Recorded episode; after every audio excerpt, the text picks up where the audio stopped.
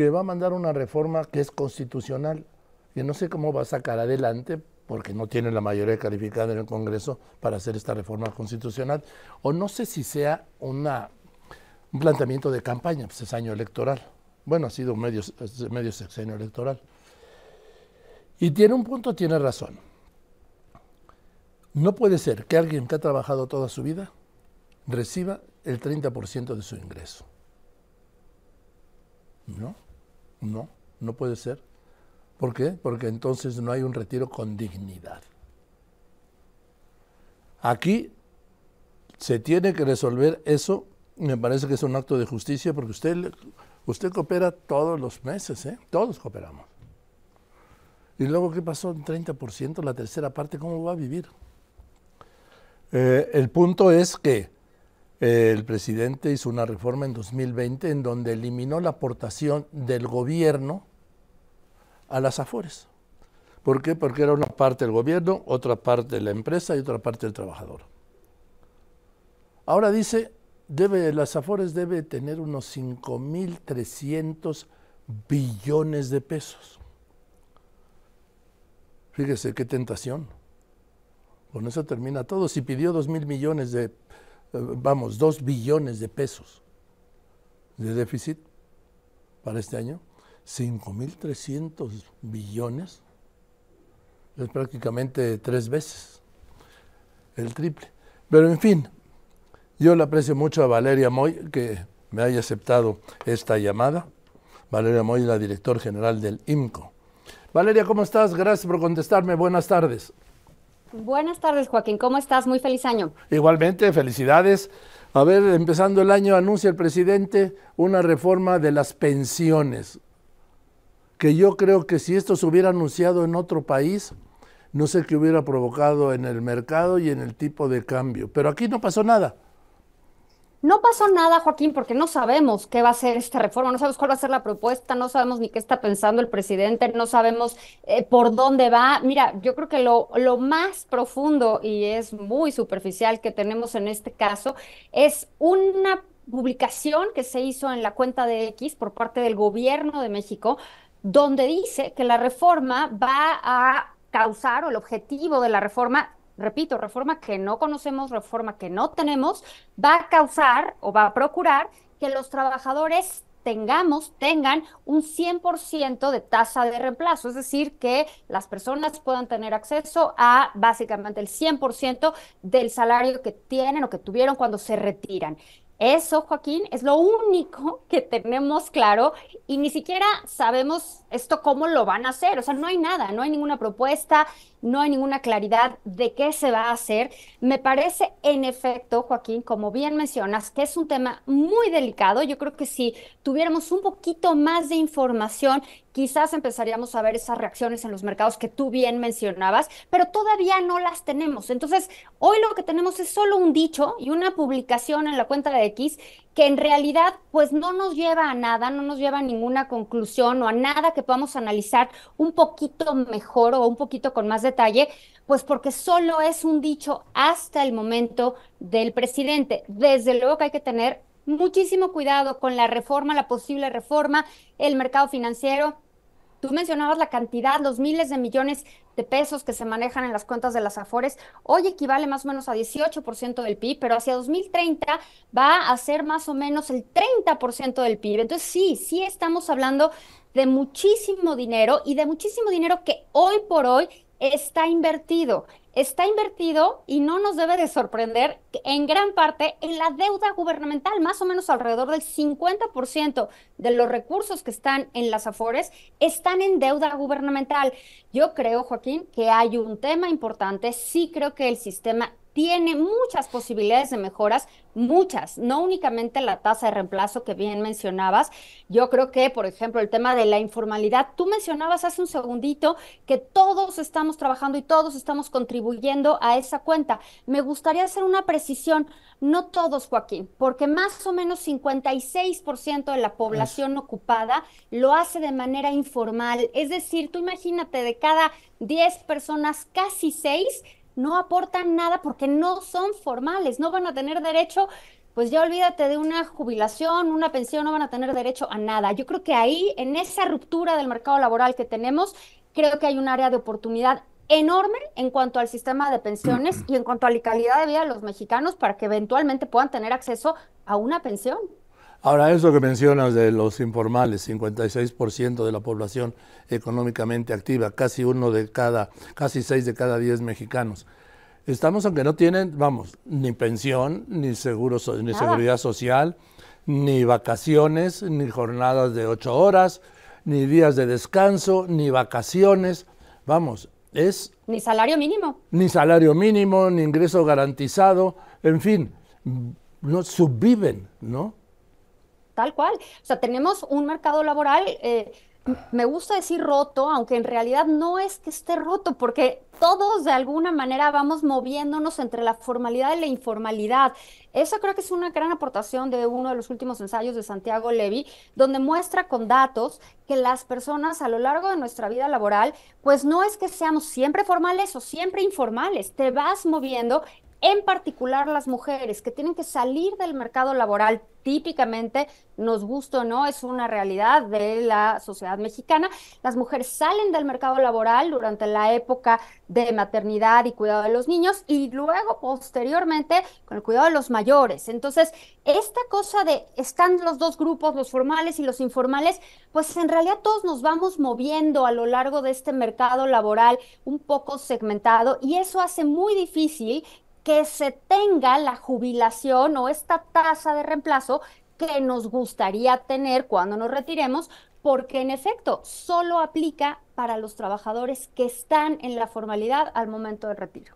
Ahora, Valeria, eh, yo estamos, estaremos de acuerdo que, que es eh, injusto, es, es un atraco que un trabajador después de cotizar toda su vida llegue el momento del retiro y le toque una tercera parte, una cuarta parte quizá de lo que de su salario.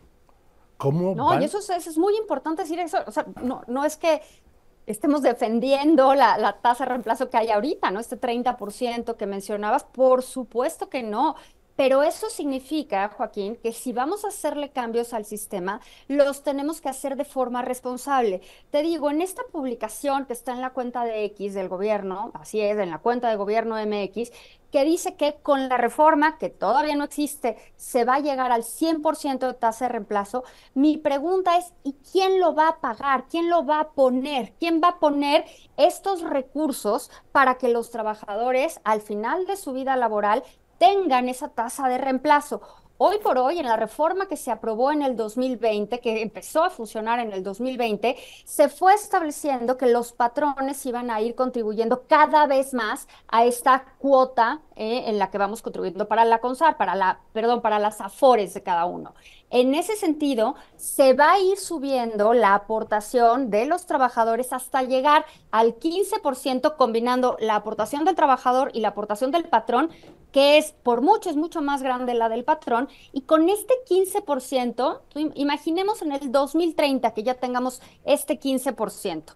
Con este 15% que cada trabajador va a ir acumulando en su cuenta de retiro, esa tasa de reemplazo ya no va a ser 30%, va a ser del 70%. Esta tasa de reemplazo a la que bien hace referencia de 30% es para la generación en transición, para los que simplemente empiezan ya a jubilarse y estamos viendo que se quedaron un poco a medio sistema porque cambiaron las leyes, entonces se quedaron un poco a medio sistema y sí están teniendo pues una tasa de reemplazo muy baja. Eso va a ir cambiando con el tiempo. Yo no estoy en desacuerdo que se le hagan modificaciones al sistema actual. A mí me parece que el, el sistema actual necesita ciertos cambios. El chiste, Joaquín, es que esos cambios, en primer lugar, sí logren las aportaciones que queremos, que quede muy claro quién va a hacer esta aportación, porque, repito, 2020 ya se hizo un cambio donde los patrones van a aportar más. Yo no sé si le van a cargar la mano más a los patrones, no sé si le van a pedir a los trabajadores que incrementen su participación, que hoy es bastante baja, es de 1.125% del salario base de cotización, o el gobierno va a entrar a meter mano ahí. Y ahí, Joaquín, si eso es lo que va a hacer, pues de dónde van a salir los recursos, porque definitivamente en lo que se presentó, en los criterios de política económica, en el paquete económico que se presentó aplicable, pues simplemente no hay recursos para que esto suceda, ¿no? Entonces, y con este déficit vamos a rebasar 5% del déficit este año, simplemente Hacienda no lo tenía contemplado. Entonces, no sé de dónde va a salir la diferencia para poder llegar a esa tasa de reemplazo que menciona la cuenta de X del Gobierno de México. A ver, eh, antes de continuar, en esta reforma del 20 del presidente López Obrador, también eh, el Estado mexicano dejó de aportar para las AFORES, ¿es correcto? Sí, y se cambió un poco la forma, o sea, porque la aportación de las AFORES se va a diferentes cuentas, a la subcuenta de cesantía, a la subcuenta de vivienda, o sea, se va acomodando de diferente manera.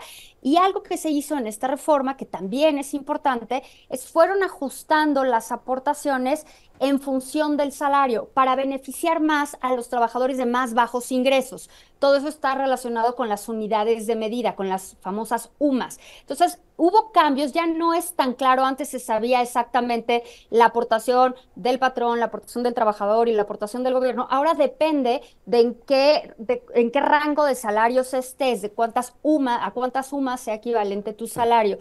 Pero en efecto, ¿no? Creo que este cambio que es muy positivo en el sentido la reforma de 2020 es muy positiva en el sentido de que disminuye las semanas que uno tiene que haber cotizado y aumenta la participación de los patrones en la aportación de, eh, las afores.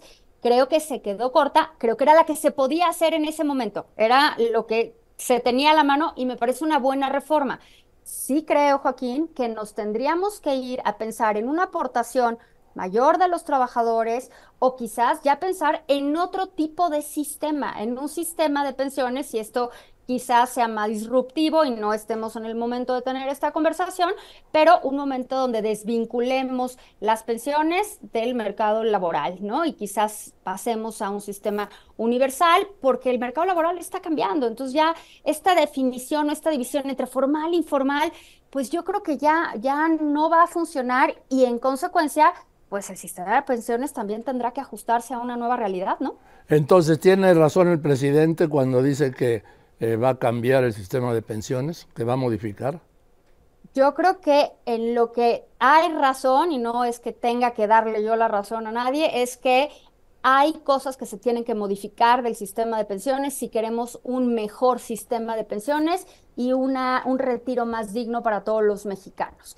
En ah. ese sentido, sí. La reforma que se haga, pues el diablo está en los detalles. Entonces, dependerá de lo que se presente, dependerá si es responsable fiscalmente, dependerá de la claridad de dónde van a salir estos recursos, dependerá de la responsabilidad que se le da al trabajador o al patrón. O sea, necesitamos ver cómo funciona esto y de nuevo necesitamos ver qué va a pasar con más del 55% de las personas que no tienen derecho a ninguna pensión por estar en este esquema de alguna manera de informalidad donde no tienen registro ante el Instituto Mexicano del Seguro Social y pues por lo tanto no tienen acceso a nada. ¿no? Entonces, Valeria Moy, si de verdad el presidente quiere, y yo insisto que tiene un punto, que los trabajadores nos retiremos con el 100% del salario, alguien tiene que poner ese dinero.